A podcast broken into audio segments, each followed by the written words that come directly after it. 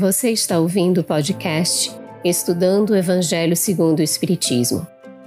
Um estudo sequencial da obra O Evangelho segundo o Espiritismo de Allan Kardec, convertidos para você que curte podcasts e produções em áudio. Essa é a nossa forma de transmitir esperança, conhecimento e alegria. Olá, amigos queridos do coração. Boa noite a todos vocês, paz, muita luz. Estamos aqui começando mais um estudo do Evangelho segundo o Espiritismo, dando continuidade a essa obra maravilhosa que é realmente um monumento de virtudes para o nosso aprendizado e que toca profundamente o nosso coração. Não é? Estamos aqui com a nossa querida Luciane Bahia, com quem nós vamos é, trocar aqui, né? Figurinhas, fazendo essa mediação com os nossos convidados. Maninha Lu, amada, boa noite, seja bem-vinda. Boa noite, querido Maninho, obrigada pelas palavras. Nós cumprimentamos a todos. É uma alegria estarmos aqui juntos no estudo do Evangelho. E vamos para a apresentação dos nossos convidados, né, Maninho? Traz aí para gente, mesmo. por favor. Estamos aqui com a queridíssima Diginane. A Diginane, olha, é, Diginane Mendonça, ela é psicóloga clínica especializada aí em saúde mental, álcool e outras drogas, ajuda muitas pessoas né, nesse atendimento tão importante. É colaboradora da Fraternidade Espírita Peixotinho, em Recife. É, Diginane, você é uma amiga, irmã querida que eu amo de coração também. E é uma satisfação a gente estar juntos uma vez mais. Há tempos né, que não estava tendo a oportunidade de compartilhar com você. Boa noite, seja bem-vinda. Boa noite, Geraldo, Luziane, Simão, as nossas amigas aí da tradução em Libras. Boa noite a todos os companheiros que já estão chegando. É uma alegria muito grande, a gente fica até emocionado né, de rever vocês. Estamos cada um nas nossas lutas, nesses dias de muitos trabalhos aqui no mundo físico e no mundo espiritual, eu tenho dito. É tão bom a gente encontrar os amigos, a gente se sente acalentado. Com toda certeza, que coisa boa, né? E o nosso querido Simão Pedro, Simão Pedro é conhecido de todos nós, né? membro da Sociedade Espírita Casa do Caminho, de patrocínio em Minas Gerais, é palestrante, né? autor, é um amigo queridíssimo tem uma facilidade enorme de trabalhar assim a explicação do Evangelho de Jesus, à luz do Espiritismo, esses temas tão importantes. Simão, querido, seja bem-vindo. Boa noite, Geraldo, Luciane, Zinane, nossas amigas intérpretes de Libras, as pessoas que estão conosco aqui nessa noite. Como sempre, uma alegria participar aqui com vocês. Que benção, Simão. Muito obrigado pela presença e as nossas queridíssimas aí também fazendo esse trabalho lindo, não é? Que é a interpretação para Libras. Estamos com a Eliane Carvalho e também com a Tainã Tinu. Eles são lá do grupo de estudos surdos espíritas, não é? Que a gente agradece muito a participação, que facilita a acessibilidade, não é, Maninha? E hoje a gente tem um estudo especial aí para esta nossa quinta-feira. Isso mesmo, é uma alegria, como dissemos, estarmos aqui juntos no estudo do Evangelho segundo o Espiritismo, trazendo para os nossos corações a oportunidade da reflexão desta obra tão importante. E é uma alegria estarmos aqui todos reunidos nessa noite de quinta-feira, sempre aqui às 21h30 na FEB TV, temos esse encontro marcado. Nós hoje vamos iniciar, Maninho, Nani, Simão Pedro, queridas irmãs, intérpretes para Libras e todos vocês que estão chegando nós vamos iniciar o maior capítulo do Evangelho segundo o Espiritismo, que é o capítulo 28, Coletânea de Preces. É um capítulo que sempre quando eu visito e revisito, eu fico encantada com a organização, também com as mensagens que advêm dos Espíritos, com os prefácios. É algo encantador e que a gente vai chegando na reta final do estudo do Evangelho e se depara com esse capítulo tão robusto, tão recheado de reflexões, de oportunidades de é, trazermos né, comportamentos diferentes à luz dessa proposta que está nas preces e que vem o codificador nos apresentar. Nós estamos chegando ao finalzinho já desse estudo do Evangelho, nós que aqui começamos em 7 de outubro de 2021, nós estamos aí chegando na reta final, mas como já anunciamos aqui, a gente inicia em 2024 o estudo do céu e inferno. Então, a gente finaliza aqui o Evangelho segundo o Espiritismo, mas depois, quando a gente retornar, a gente já vai estar com o estudo do céu e inferno, e aí não vai deixar, é, deixar de estudar, né? principalmente as obras básicas. Então, vamos lá. A gente inicia hoje com o item 1, que traz o preâmbulo, preces gerais, item 2 e 3, oração dominical. E a gente já colocou aqui no chat uma pergunta que a gente sempre traz a pergunta aqui para compartilhar e para que vocês possam participar com a gente. Essa é a vantagem de um encontro ao vivo, ter a possibilidade de nós construirmos o raciocínio e as reflexões juntos.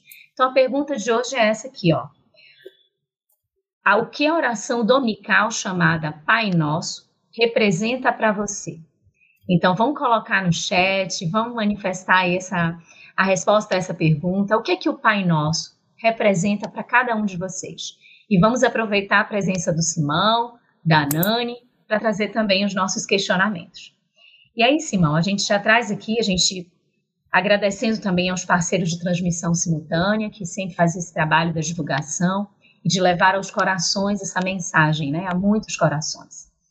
E aí, Simão, a gente inicia com esse preâmbulo no capítulo 28, em que Kardec ele faz a abertura dessa coletânea de preces. E ele diz assim: Os espíritos hão dito sempre: a forma nada vale, o pensamento é tudo. Ore, pois, cada um segundo suas convicções e da maneira que mais o toque.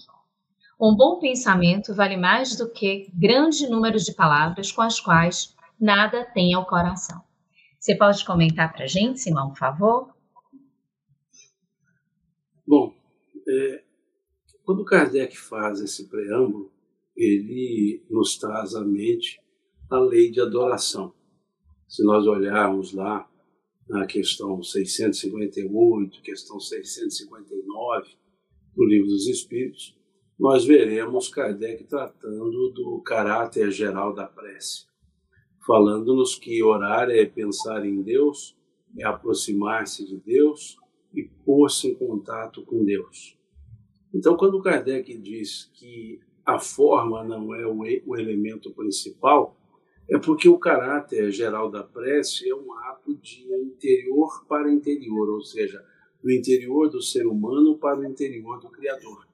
É uma relação de sentimentos e não uma relação de palavras. Não são as palavras, pura e simplesmente, que darão a eficácia à prece. As palavras para que deem a eficácia à prece, elas precisam vir serem provenientes do coração. Ou seja, é uma questão de sentimentos.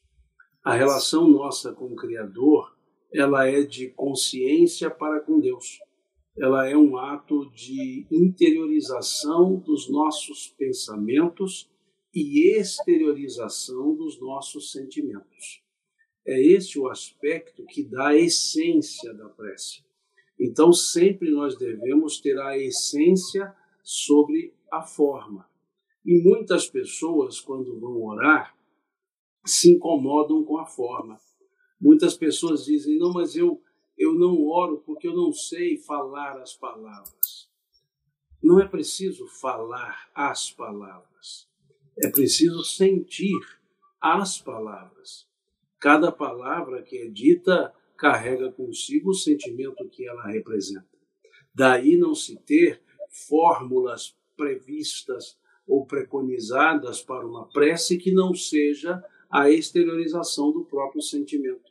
Então não há palavras mais fortes, palavras mais fracas, não há palavras mais bonitas, palavras menos bonitas. A prece não é um exercício de é, demonstração do conhecimento vernacular. A prece é puro e simples o exercício de contato da criatura com o Criador. Por isso é preciso que nós entendamos que a prece não é, não é avaliada pela quantidade de palavras, pela extensão das frases, pelas palavras bonitas ou não, ela é sempre percebida pelo sentimento. Não há, então, uma ritualística para a prece, que não seja essa relação de criatura-criador no campo dos sentimentos. Embora nesse mesmo capítulo ah, tenhamos algumas preces colocadas, Kardec é muito cuidadoso em explicar que essas preces não são fórmulas cabalísticas e não resumem quaisquer outras que possam ser colocadas. Que ele optou ali em colocar algumas das várias preces que os espíritos trouxeram. E ali não quer dizer que também, lendo as preces, teremos a eficácia. Da mesma forma que não se pronunciam palavras ao vento, a leitura também não é uma, um elemento cabalístico, que eu leio aquela prece ela já tem efeito.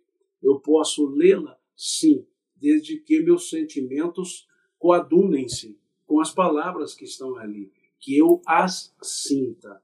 Por isso, Kardec coloca um preâmbulo, um prefácio antes de cada prece, para tentar mostrar a essência daquele sentimento que pode ser tra tra trazida à essência por meio daquelas, daquelas preces, mas não unicamente por aquelas preces. Então é isso que nós devemos observar.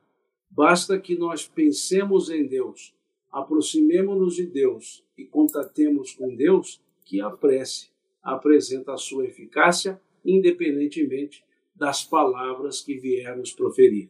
Até abro um parêntese.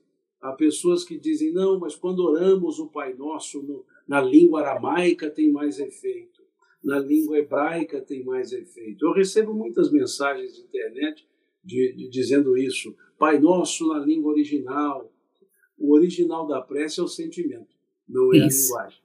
Então, todas as vezes que o Pai Nosso for no original, é que nós estamos sentindo cada uma daquelas palavras proferidas por nós mesmos. Que maravilha, né, Maninha? É tão gostoso ouvir o Simão que ele, além de ele falar bonito, ele fala fácil, né? A gente consegue entender tudo assim. É, é essa decodificação, né? Que a gente vai tendo aí dos textos de Kardec para a gente poder entender. E realmente o capítulo 28 é o capítulo maior, né? Como Maninha Lu falou, 84 itens. E às vezes as pessoas chegam ali, né, querida e amiga e irmã Nani também, diz Nani, chega ali no capítulo 27, aí será que tem que ler o capítulo 28? Que já está acabando ali, talvez alguns achem que não deva ler. A gente deve ler o livro de capa a capa, desde a primeira capa até a última, e né, os, os últimos capítulos são importantíssimos como os primeiros, a conclusão como a introdução, então é importante a gente ler o livro completamente. E a gente vê essa riqueza informacional, uma verdadeira coletânea que Allan Kardec faz, não é? como o exímio educador e o, o codificador por excelência, para nos trazer com tanta didática para o nosso entendimento. É, Nani, é, se a gente tivesse que falar numa condição para orar, existe alguma condição? Se existe, qual é essa condição essencial? E a gente também pode falar é, em qualificar a prece. Se a gente pode falar assim, qual é a qualidade principal da prece? Duas perguntas bem fáceis para você. É bem na esteira do que Simão já preambulou. De alguma forma, ele já começou a discorrer sobre isso. Eu queria, antes de adentrar nessa, nesses dois pontos, a condição e a qualidade, ainda na esteira do que Simão coloca, é que esse caderno de preces no final do Evangelho, ele é importantíssimo que a gente leia, porque é, Kardec ele toma um cuidado, de, sobretudo nos preâmbulos, de explicar coisas muito importantes, exatamente para tirar essas, é, essas, esses supérfluos, é, essas lantejoulas, como tem aí no texto, não é do, do ato de orar. Então é tão importante que a gente leia para que a gente entenda que orar, já respondendo, é, a prece ela precisa ser clara, ela, ela deve ser simples, ela não precisa de atavios, ela deve ser feita com o coração, porque a prece é um momento de conexão de, é, do Filho, né, do Filho de Deus que somos nós, do nosso coração, da nossa essência, não é? A gente fazer um, um contato do nosso si mesmo, atravessando nossas emoções, nossos pensamentos, em contato, reverberando em contato com o Pai. Então, não precisa de ritual nenhum, não precisa de palavras especiais, não precisa de um lugar, nem mesmo de um lugar especial para orar. Porém, nós ainda precisamos de alguns elementos que nos ajudem à concentração.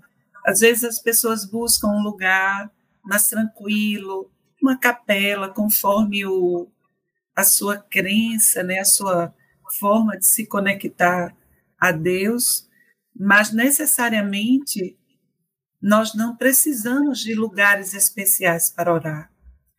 A qualidade da prece é que ela seja é, concisa e essencial. A gente precisa fazer o contato dos nossos sentimentos, do que a gente está sentindo com o Pai, não é? É importante que a gente entenda que a prece ela tem vieses importantíssimos.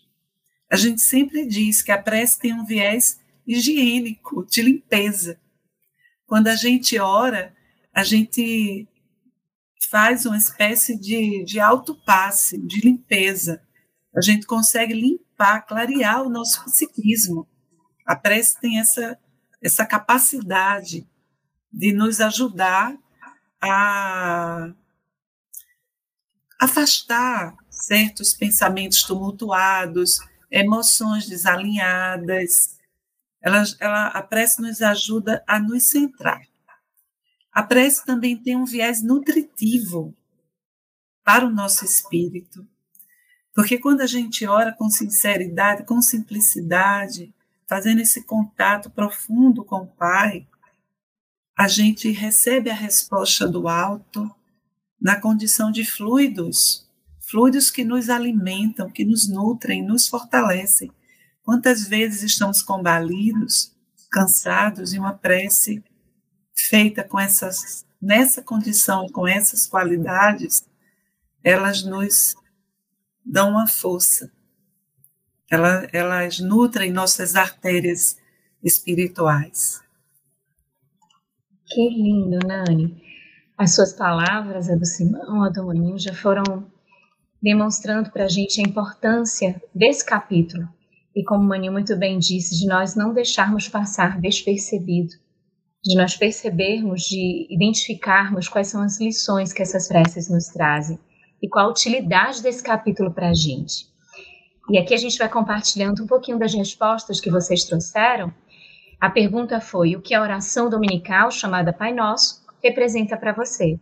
E aí vocês foram trazendo aqui as respostas. O Daniel colocou assim: para mim, o Pai Nosso é um tratado de reverência a Deus, entendendo a realidade do espírito, submisso à sua perfeita vontade, confiando o nosso bem, confiando o nosso bem nas condições recebidas para cumprirmos nossa missão. Obrigada, Daniel.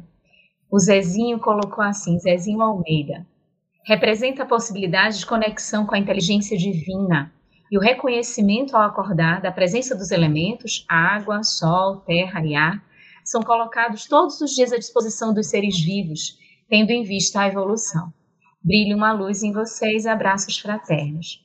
Obrigada, Zezinho, pela sua participação. E a gente vai vendo aqui a forma bem individual, que é aquilo que o Simão colocou, do sentimento, quando a gente se refere à prece.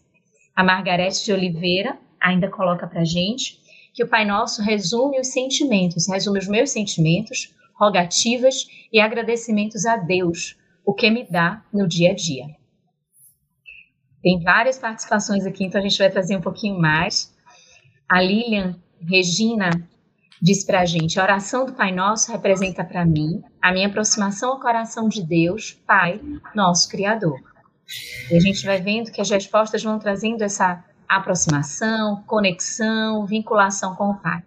A Márcia Cruz também foi nesse sentido. Representa a conexão com o Pai através do nosso Mestre Jesus. E mais uma, por enquanto, depois a gente traz mais, a Nádia Santos, Pai Nosso, nos remete a Deus. Vamos colocando aqui as nossas participações, comentários, perguntas, para que a gente vá desenvolvendo esse nosso estudo da melhor forma com a participação de todos vocês. Simão, se você tivesse de apresentar para a gente, Maninho, você quer falar?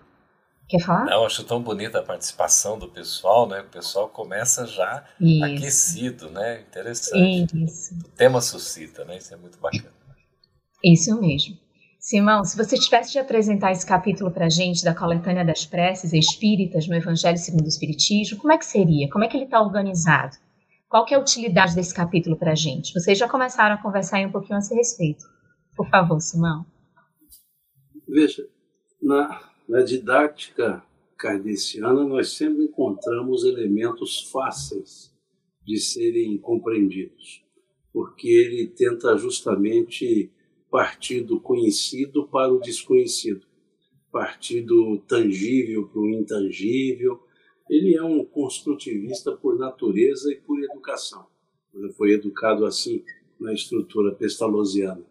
Então, da mesma forma, ele nos traz a ideia desse capítulo, partindo do, do conhecido, do apresentado, para despertar o sentimento interno. Ou seja, quando se traz as preces, trazem as preces escritas, facilita o entendimento das pessoas.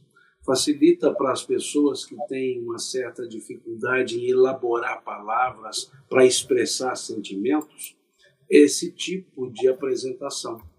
Por isso ele faz esses, esses prefácios da, das preces para explicar a característica aplicada às preces quando vai pedir pelas pessoas, pelas pessoas que estão doentes, para aqueles momentos dos, das desencarnações, para fortalecimentos, ou seja, ele vai trazendo primeiro uma ideia, uma explicação do, do, do, da situação, do momento, da característica daquele momento e dando uma ideia de como poderia se fazer uma prece com palavras mais simples e que expressem os sentimentos. Então ele organiza com diversas, apresentando diversas situações nas quais a prece é útil, explica a situação e depois ali traz uma, uma apresentação de uma prece, não da prece, de uma possível prece que possa ser utilizada para aquele momento que o prefácio explicou com, com, com, muita, com muita clareza. E ali ele coloca, ao longo desses oitenta e poucos itens, as, as formas, e não as fórmulas, as formas possíveis de lidar com a prece e as situações. Por isso, nós temos ali diversas situações não como um roteiro, mas diversas situações nas quais nós fazemos preces de agradecimento, de pedido, de louvor, puro e simples um louvor ao Criador. Então ele traz toda essa estrutura. E ele abre justamente com o Pai Nosso, uma oração assim chamada dominical, e acho interessante ele utilizar esse termo, porque não é um termo comum na teologia usar a palavra dominus, né, que é o domingo. E é interessante isso, porque a palavra domingo significa dia do Senhor. É. Né? É, então, quando Kardec traz a ideia de oração dominical, é para dizer que naquele momento da oração é o dia do Senhor, não é o domingo em si. O momento em que se ora se torna o dia do Senhor. Era uma forma muito usada pela comunidade é, cristã, isso no início da Idade Média. Eles usavam muito esse termo, oração dominical. E, e foi quando justamente a ideia do domingo tomou força, né, do, do, do, que adveio né, do, justamente do ano santo, né, do Anos Dominis, que traz essa ideia do Senhor. Então ele coloca esse título e, e justamente para dizer que ali temos uma prece concisa, uma prece de agradecimento, uma prece de louvor e uma prece de pedido. Ele coloca os três elementos da prece, e o Cristo é que assim fez, coloca os três elementos da prece. louvando a Deus, iniciando o processo da prece, agradecendo e, ao mesmo tempo, pedindo. Então, é uma, uma prece singela e não simplória, é uma prece simples, no aspecto de um conjunto de pensamentos, e não só porque foi dita pelo próprio Cristo. Ele a, a traz. Né? Se nós olharmos nos evangelhos, nós temos muito claramente duas preces. Essa, que está lá no capítulo 6 de Mateus, e uma prece bem maior, que é o capítulo 17 do Evangelho de João. O capítulo inteiro é uma prece que Jesus faz em, em, em pedido é, a Deus para os seus discípulos, para amparar os seus discípulos. É a maior prece constante nos Evangelhos. Então, veja que é algo necessário. E Kardec ali coloca, então, como primeira delas, talvez também para nos chamar a atenção para quando orarmos, entendermos bem o que se está dizendo nessa prece. Então, uma didática perfeita que ele estrutura esse capítulo 28, coloca como último item do Evangelho segundo o Espiritismo, que eu creio, depois de estudarmos todos os 27 capítulos que antecedem, em especial o 27, sétimo, que fala justamente da prece, ele coloca aquelas coletâneas dizendo como que dizendo que estamos preparados para orar depois de entender toda uma sequência de assuntos trazidos no Evangelho segundo o Espiritismo. A gente verifica, né, Simão? É tão interessante que alguém fez uma pergunta se é, esse capítulo 28, a coletânea de preces, representaria uma espécie de resumo, é, é, contextualizando todo o conteúdo do Evangelho, dispensando então a leitura dos outros capítulos. É, claro que não, né? não dispensa, porque na verdade é uma culminância, como o Simão acabou de falar. Aí a gente vai estar preparado para poder entender né, o efetivo significado da prece, de como né, a gente deve orar na sua essência. É, e então esse capítulo é riquíssimo, precisa ser lido, estudado, meditado, porque vai nos trazer essas informações é, maravilhosas. Aqui Kardec, Nani, ele coloca para nós, ele divide em cinco partes, né, categorias essas preces desse capítulo de número 28. Essa coletânea, as preces gerais, tem as preces por aquele mesmo que ora, tem as preces, então, pelos vivos, preces pelos mortos, hoje é comemorado dia de finados, né, e tal, e preces especiais pelos enfermos e pelos obsidiados. E começa logo no primeiro item das preces gerais, como o Simão bem explicou para nós, a questão da oração dominical. Essa prece riquíssima, né, proferida pelo próprio Cristo. É, Nani, já é, entendendo como o Simão nos explicou, pouco do, digamos, né, do significado abrangente dessa prece, como Kardec explica no seu prefácio, eu perguntaria a você, é, já adentrando no primeiro trecho desta prece, o que nos apresenta Kardec, então, é, quando ele transcreve ali as palavras de Jesus, Pai nosso que estás no céu, santificado seja o teu nome. Qual é o significado, Nani, à luz do Espiritismo, desta parte inicial da oração dominical? É, antes de adentrar nesse primeiro ponto, eu queria só fazer uma pequena pontuação aí, bem alinhada com o que o Simão traz. A, a oração dominical, Pai Nosso, é feita por Jesus, cada verso que a gente agora vai é, olhar né, de forma mais pontual cada partezinha dela, ela é uma verdadeira confissão de fé. Ela traz em cada partezinha, é, revela arcanos profundos, importantes para a alma humana.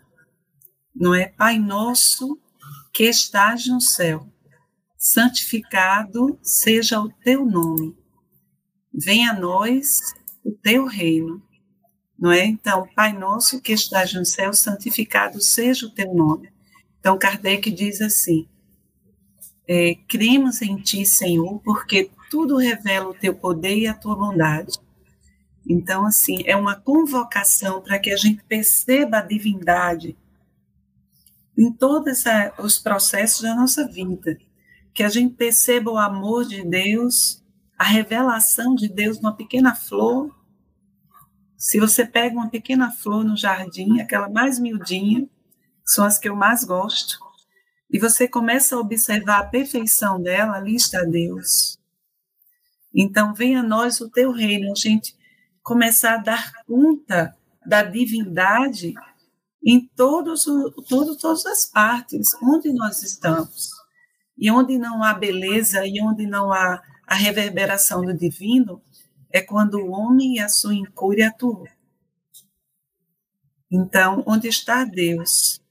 Deus está em toda parte. Então, venha a nós o teu reino, perceber, dar conta, entrar em sintonia com o reino de Deus em toda parte. Perceber porque o sol que nos aquece, não é a divindade, o poder de Deus que a gente vê, estuda lá no livro dos Espíritos, na primeira parte. Se o sol tivesse um pouquinho mais perto da Terra, nós seríamos queimados. Se tivesse um pouquinho mais longe, nós morreríamos de frio. Então, venha a nós o teu reino, esse poder amoroso que tudo equilibra, que tudo harmoniza, e, e a gente percebe o amor de Deus, inclusive nos processos de transformação que a Terra passa. E aí a gente repete: o que estamos vendo de desarmonia é obra nossa, do mau uso do livre arbítrio. Excelente, Nani.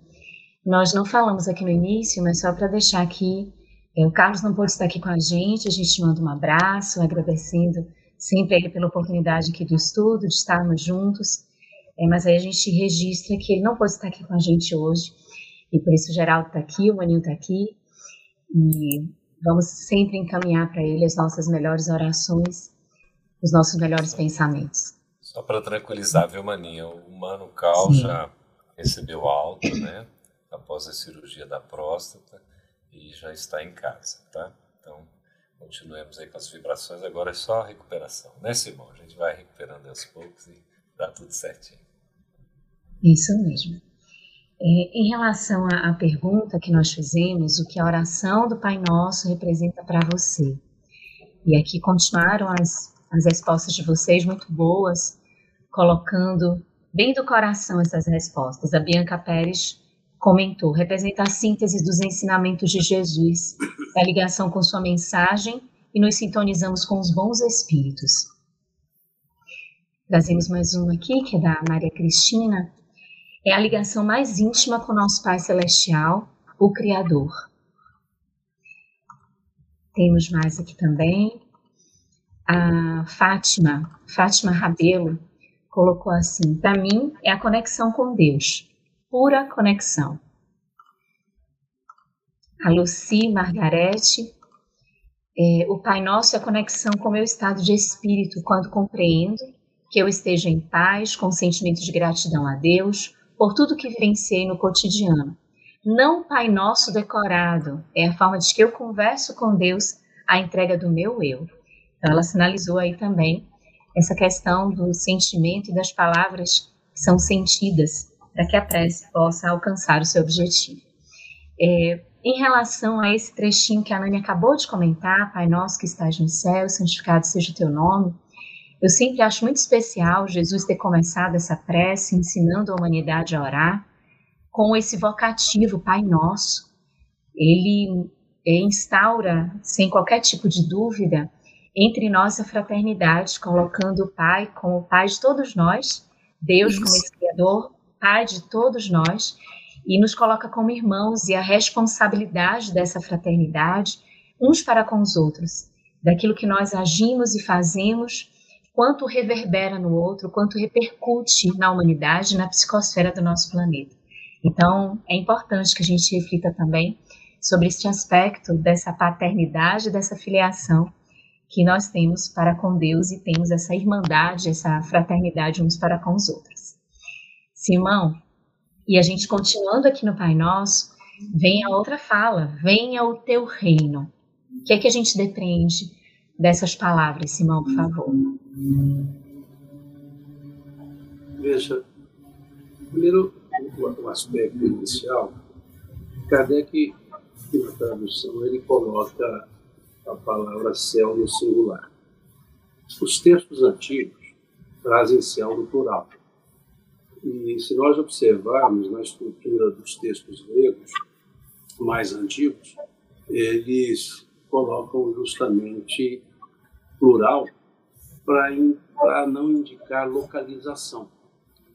E se nós olharmos a expressão que está não nos originais, porque não existe original, os que estão nos textos é, bíblicos, mas na língua hebraica, nós veremos também que é plural. Então, a ideia do plural é para justamente indicar que Deus não se localiza, Deus está em quaisquer lugares. Então, aí vem Pai Nosso que estais nos céus. Tá? É, e depois ele vem com a ideia de reino. E a ideia do reino de Deus, seguindo a lógica dos céus, não é também uma localização, não é também um lugar, não é o reino de Deus. É reino de Deus desde que nós é, tenhamos a, essa, essa ideia de que o reino é um, é um estado de ser e não um lugar de estar. E que esse reino, quando nós o chamamos, venha o teu reino, é como se pedíssemos o sustentáculo, como se, se pedíssemos a força que vem da ideia divina de reinar a paz, reinar a justiça. Então, Kardec traz o raciocínio que essa ideia seria forte para sustentar o fraco. Quando se traz o reino de Deus, quando se pede para que o reino de Deus se coloque, para que a inteligência, a razão, compreendendo esse aspecto, sinta ou fortaleça a criatura que quer se aproximar do Criador. Se nós olharmos um pouco mais, nós veremos uma forma, eu diria, um tanto mais, mais psicológica para entender esse reino de Deus, fazendo a pergunta, então, onde está o reino de Deus? E se nós olharmos o capítulo 13 do Evangelho de Mateus, nós veremos uma sequência de cinco parábolas que são chamadas parábolas do reino. E nessas parábolas, Jesus sempre inicia cada uma delas, ele inicia dizendo: o reino de Deus é semelhante a. E a sequência da parábola vai depender de com quem ele conversava. Se era com pescadores, o reino de Deus é semelhante a um homem que foi ao mar e jogou a rede, pegou peixes grandes e pequenos. Se era com agricultor, ele dizia que o reino de Deus é semelhante a um homem que semeou a semente. Se era com comerciante, ele dizia que o reino de Deus era semelhante a um comerciante que encontrou uma pérola. Ou que o reino de Deus era semelhante a um homem que encontrou um tesouro. Se ele falava com as donas de casa, ele dizia assim: o reino de Deus é semelhante a uma mulher que fez a massa, pôs três medidas de farinha, uma medida de fermento, o fermento levedou a massa e a massa cresceu. Se nós olharmos essas parábolas, nós teremos um elemento constante em todas elas: a caracterização do reino de Deus. E qual é essa caracterização do reino de Deus constante em cada parábola? Onde se pesca um peixe? Dentro da água. Onde se planta uma semente? Dentro do suco. Onde se encontra uma pérola? Dentro de uma ostra. Onde estava o tesouro? Dentro de um campo. Onde o fermento age? Dentro, dentro. da massa. Nós teremos dentro, dentro, dentro, dentro e dentro. E significa interiorização. que Jesus depois arremata com precisão. O reino de Deus não vem com aparências exteriores, pois o reino de Deus está dentro de vós, ou entre vós, dependendo da tradução. Mostramos então que quando nós entendemos que a, o reino de Deus está em nós, vem a nós o teu reino, já toma um outro sentido. Já toma um sentido de fazer brotar em nós o reino de Deus, eclodir em nós o reino de Deus, pelo, pela condição da interioridade, da interiorização do sentido da vida. Então, quando buscamos o reino de Deus, pedimos venha o teu reino, estamos pedindo uma certa serenidade, uma certa paz que não vem de fora, ela só vem de dentro. Paz não se busca, paz se coloca para fora. A serenidade é um estado de alma, não um estado de ambiente. Então não é trazer algo de fora para nós, é colocar para fora aquilo que nós somos, a essência divina. É perceber que nós carregamos, todos nós, melhor dizendo, trazemos o reino de Deus em nós. E esse reino de Deus fica muito claro quando tratamos das leis desses, desse reino de Deus, que conforme a questão 621, está na consciência. Então é uma viagem interior em busca de nós mesmos, essa busca do reino de Deus. Então, quando observamos, pedir ao reino de Deus é pedir forças, sem dúvidas, mas ao mesmo tempo dizendo que essas forças se encontram em nós. Basta que nós as coloquemos para fora. Então é bem, é bem arquetípica essas estruturas, são bem arquetípicas essas estruturas do Pai Nosso, e é preciso que nós transitemos nos ensinos de Jesus para entender as palavras que ele escolheu para colocar no Pai Nosso. Todas elas nós temos referências em outras passagens da vida dele, em outros ensinos da vida dele. Se nós observarmos cada uma delas, cada expressão tem um referencial colocado nos seus ensinos. E é isso que Kardec busca quando ele, ele tra trata as orações dessa oração. E ele trata justamente o conjunto que traz referência. E aí ele apresenta numa forma até de exaltação cada uma dessas frases.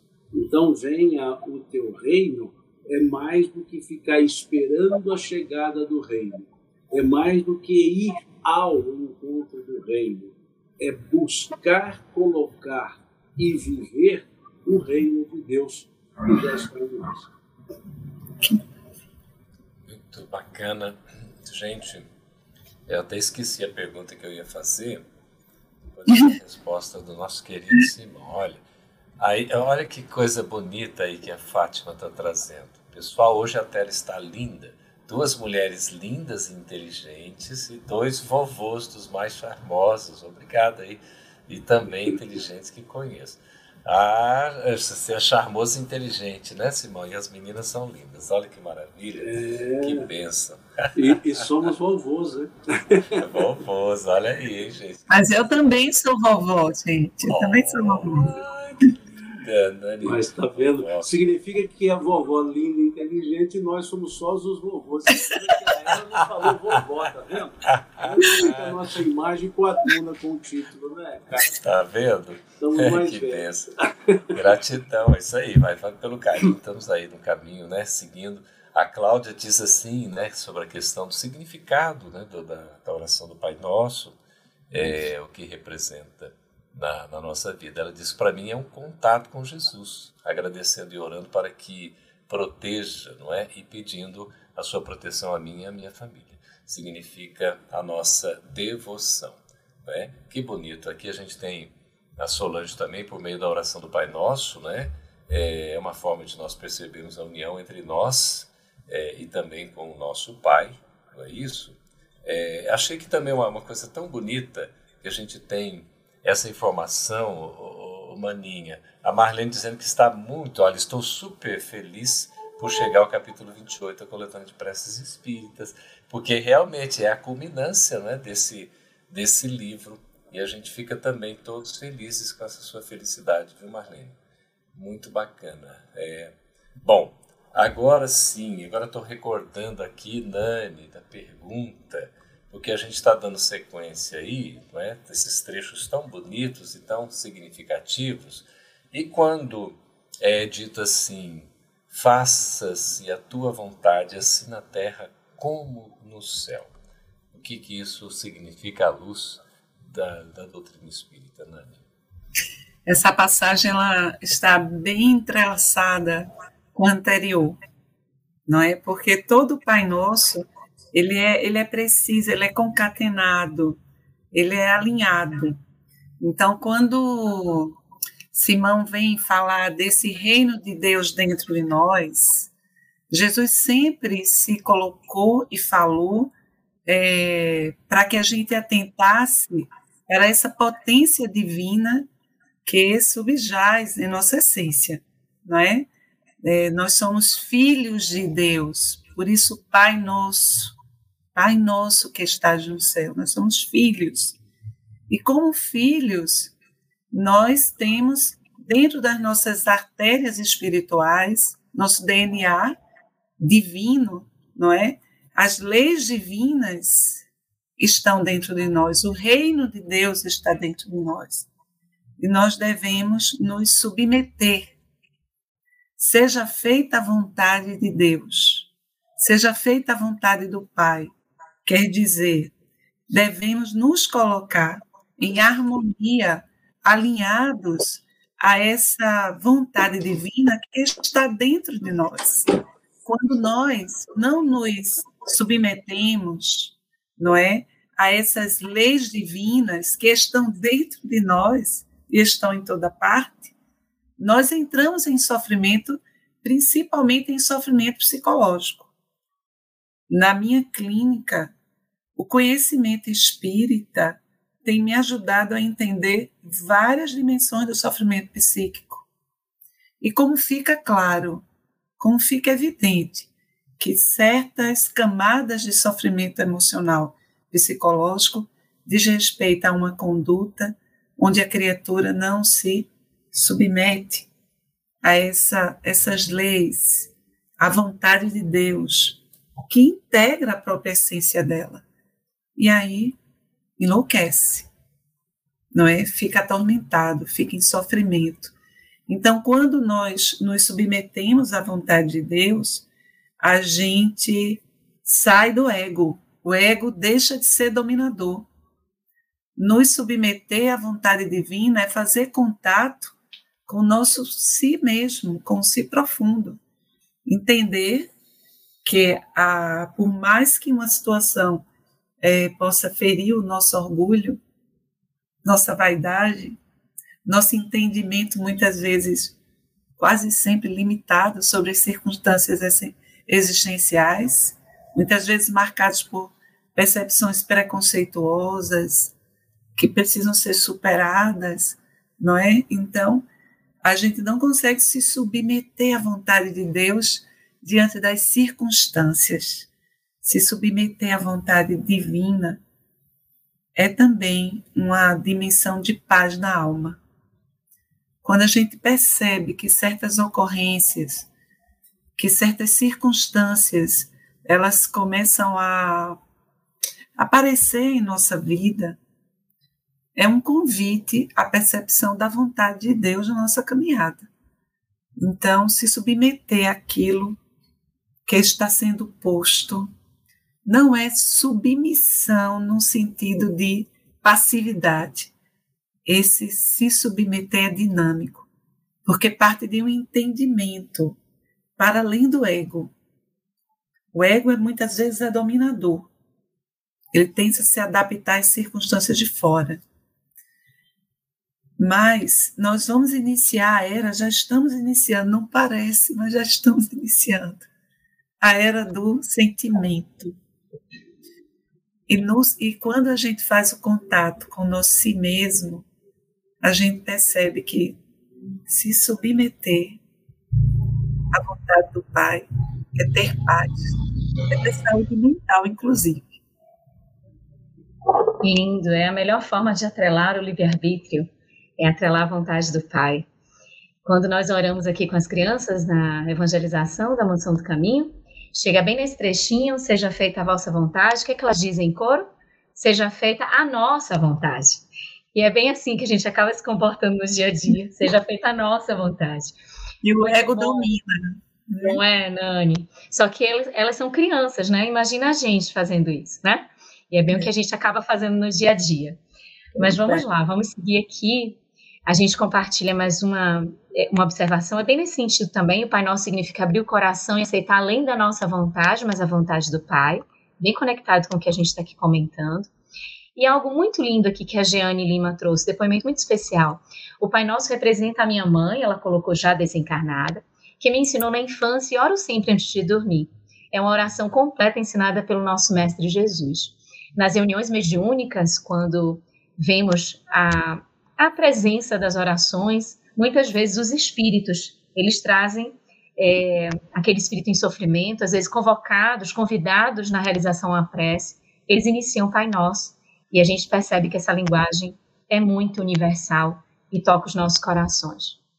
Depois a gente traz mais comentários, vamos seguir aqui um pouquinho nas, nas reflexões que estamos fazendo em torno do Pai Nosso. E chega um trecho, Simão, que é muito, muito interessante, que diz assim: Dá-nos o pão de cada dia. O que, que a gente pode entender o sentido espírita desse trecho? Simão, por favor.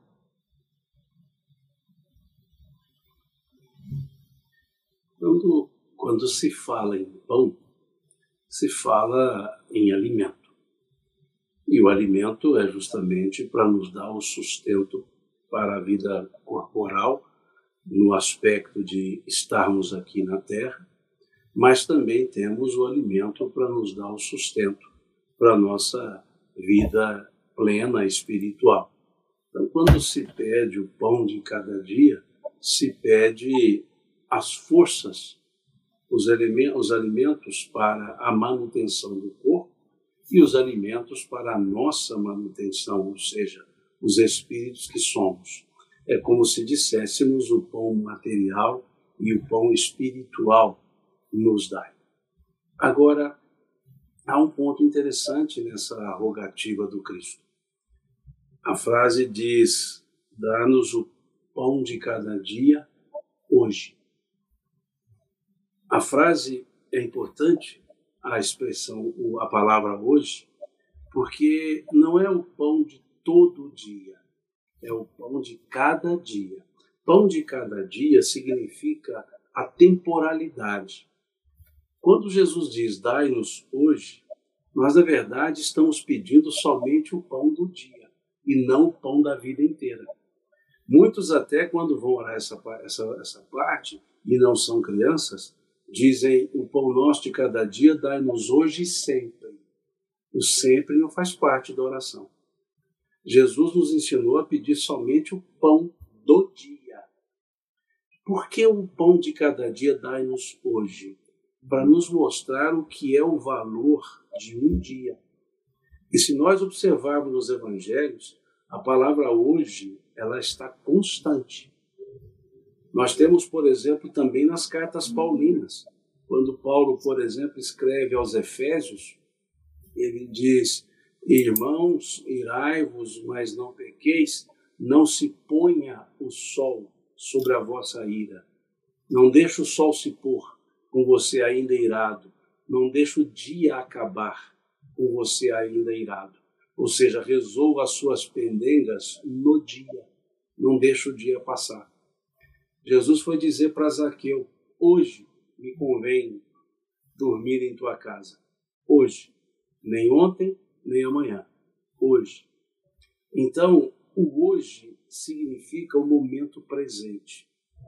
Quando se diz então, o pão nosso de cada dia, dai-nos hoje, está dizendo que nós devemos trabalhar por ele.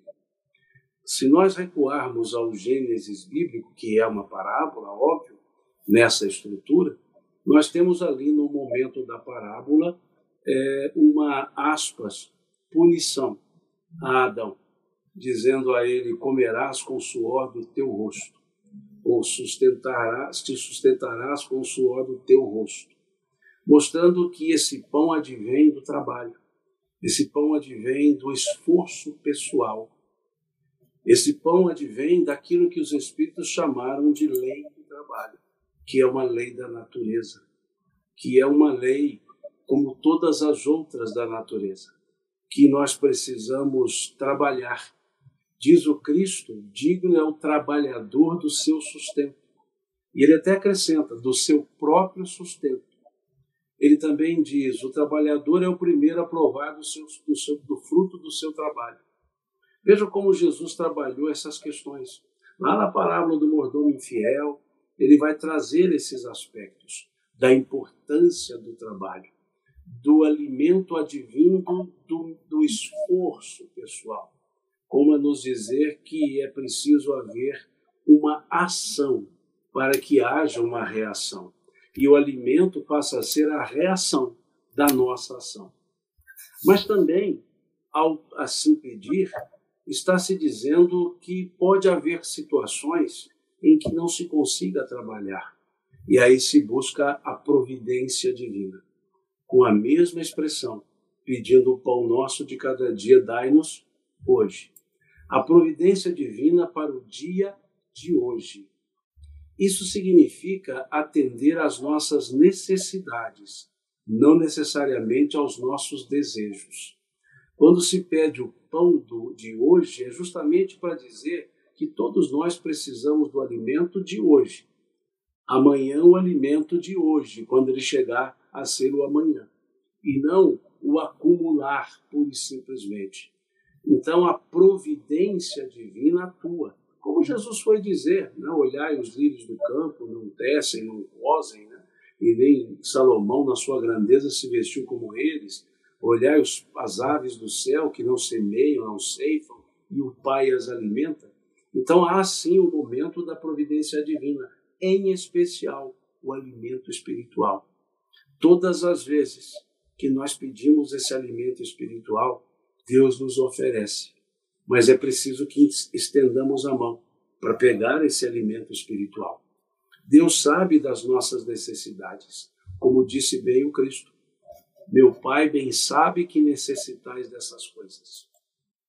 Veja que ele diz lá: não vos preocupeis, não andeis preocupados com o que haveis de vestir, pelo que haveis de beber, pelo que haveis de comer, pois meu Pai bem sabe que precisais dessas coisas. Buscai primeiro o reino de Deus e a sua justiça. Ele não disse buscai unicamente o reino de Deus, ele diz buscai primeiro o reino de Deus. Como já dissemos, o equilíbrio interior. Quando pedimos o pão espiritual, estamos pedindo o equilíbrio íntimo. Estamos pedindo as inspirações para que lidemos com as nossas fomes espirituais e aí nos abastecemos. E aí depois, para as, para as fomes materiais, temos a força do trabalho, a força, o esforço próprio, o esforço nosso. É isso que diz essa lei de Deus, que na expressão anterior diz que a tua vontade seja feita na terra e no céu. E aí veja que terra e céu são singulares. Lá no início, céu é plural.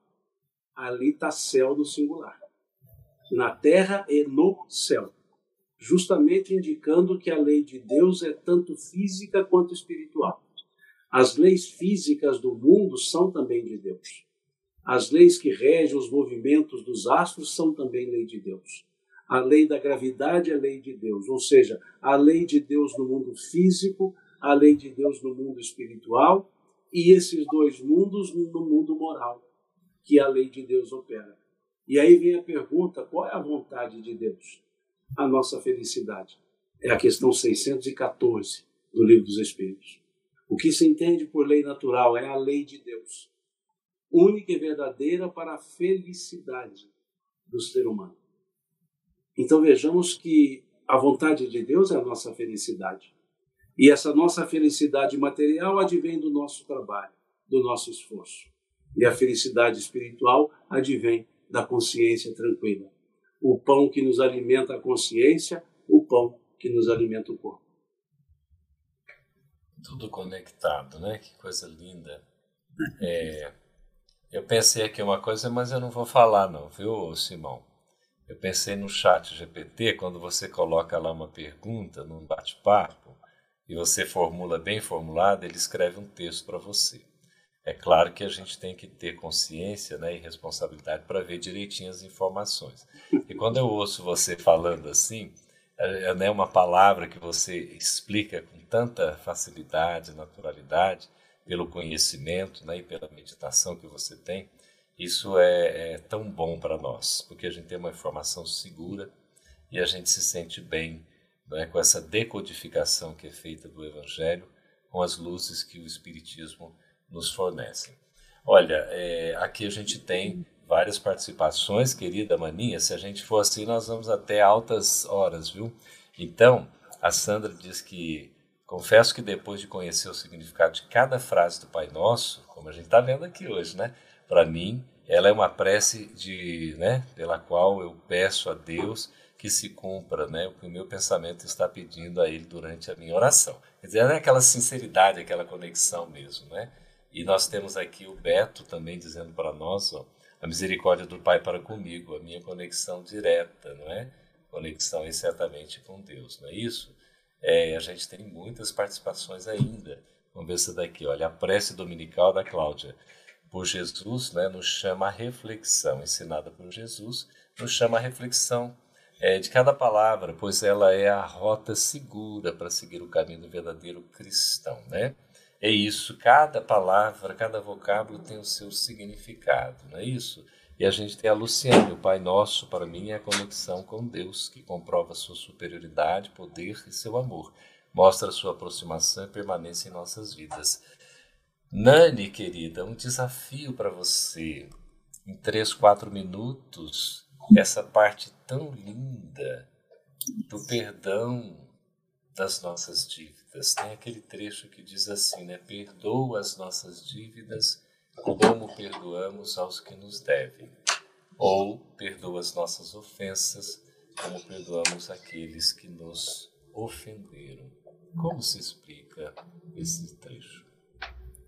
Quando estamos ressentidos, magoados, rancorosos, a gente não consegue fazer conexão com o Pai entre nós e o Pai, os fluidos negativos, deletérios da mágoa, é, interrompe a conexão. Estamos falando de oração e de prece. Então, como que eu vou pedir a Deus que me perdoe? Perdoa as minhas ofensas se eu carrego uma mala de mágoas.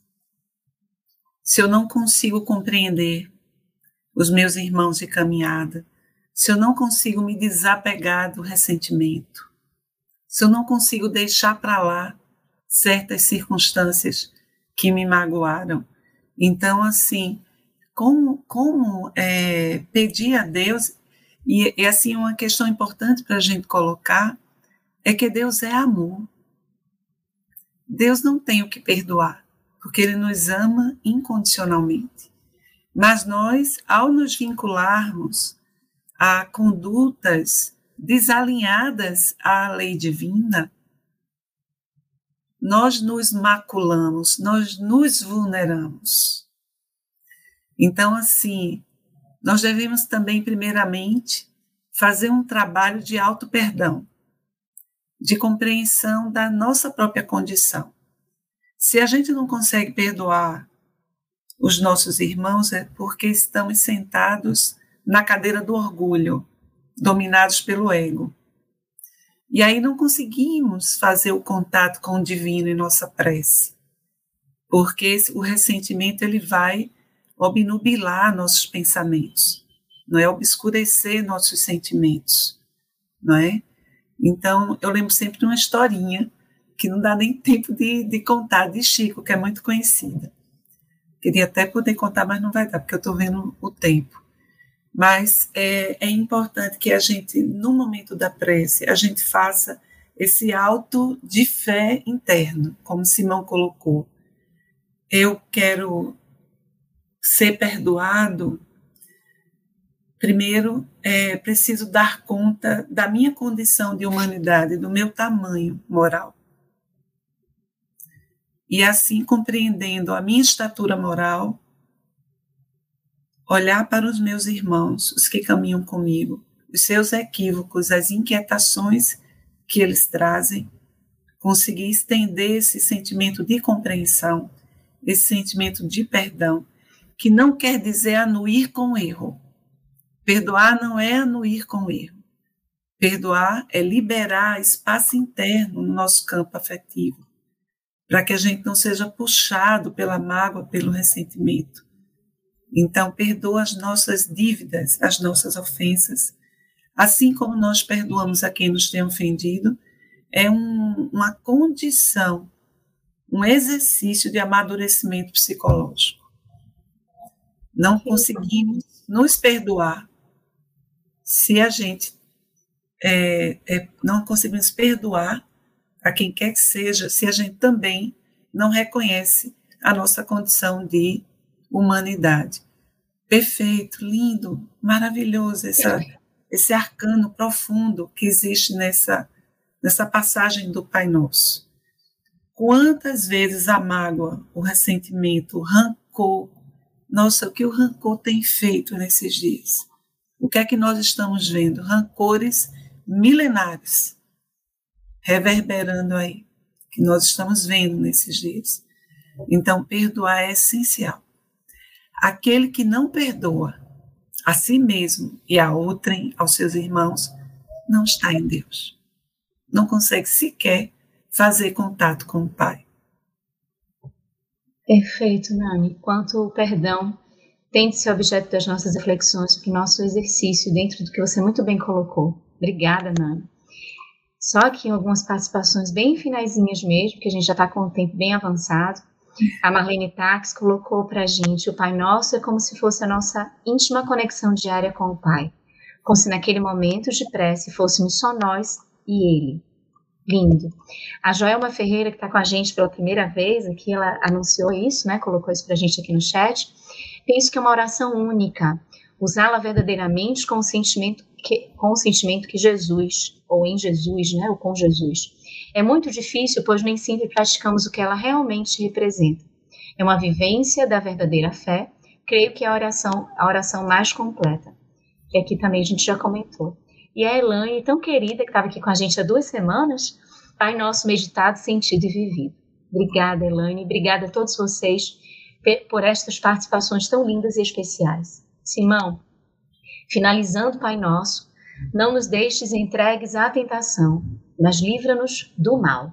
Comenta, por favor, Simão.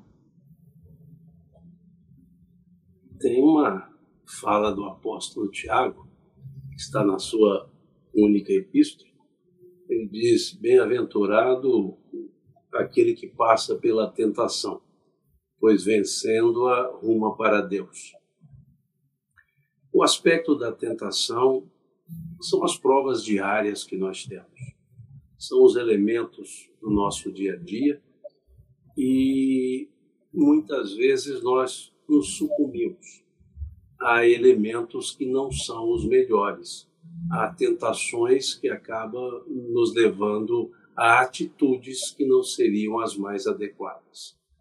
É natural do mundo, no mundo de provas e expiações, nós termos erros e acertos, quedas né, e, e ascensões. E a oração justamente vem nesse aspecto, pedindo ao Criador as forças, o discernimento, para não cairmos nos elementos da tentação, para que não fiquemos entregues às tentações no aspecto de sucumbirmos a elas. É como se disséssemos a Deus que precisamos do amparo divino, das forças divinas, para que discernamos entre o bem e o mal, que sempre são painéis que estão à nossa frente no mundo de provas e expiações. Então é pedir essas forças, e é até interessante, aqui abre um parêntese bem curto, é, as pessoas às, vezes perguntam qual a função do mas que está nessa frase. Não nos deixes entregues à tentação, mas livrai-nos do mal. Em regra, o mas é uma conjunção adversativa. Mas na nossa estrutura gramatical, nem sempre o mas é uma estrutura adversativa. Há momentos em que o mas ele funciona como integrante, uma partícula integrante, substituindo a, a, a expressão integrante mais comum, que é a integrante i. Então, ou e, né, melhor dizendo, mineiro junta, fala tudo i, mas o e, né, a integrante e. Então, quando se diz mas ali nessa oração, não é uma conjunção adversativa, é uma integrante, dizendo não nos deixes entregues à tentação e livra-nos do mal. Então, o mas não tem a função de conjunção adversativa, ela tem a função de integrante. Isso é uma linguagem até muito rica, pouco utilizada na, no, na coloquialidade da nossa estrutura gramatical, mas é uma forma rica de se construir uma frase uma integrante, para dizer com mais ênfase que uma parte e a outra não podem se dissociar. Então utiliza o mas como sinônimo da integrante e. Então é só fechar, abrindo esse parênteses e fechando, e muitas pessoas dizem, mas esse mas não cabe na frase. Se fosse conjunção adversativa, não.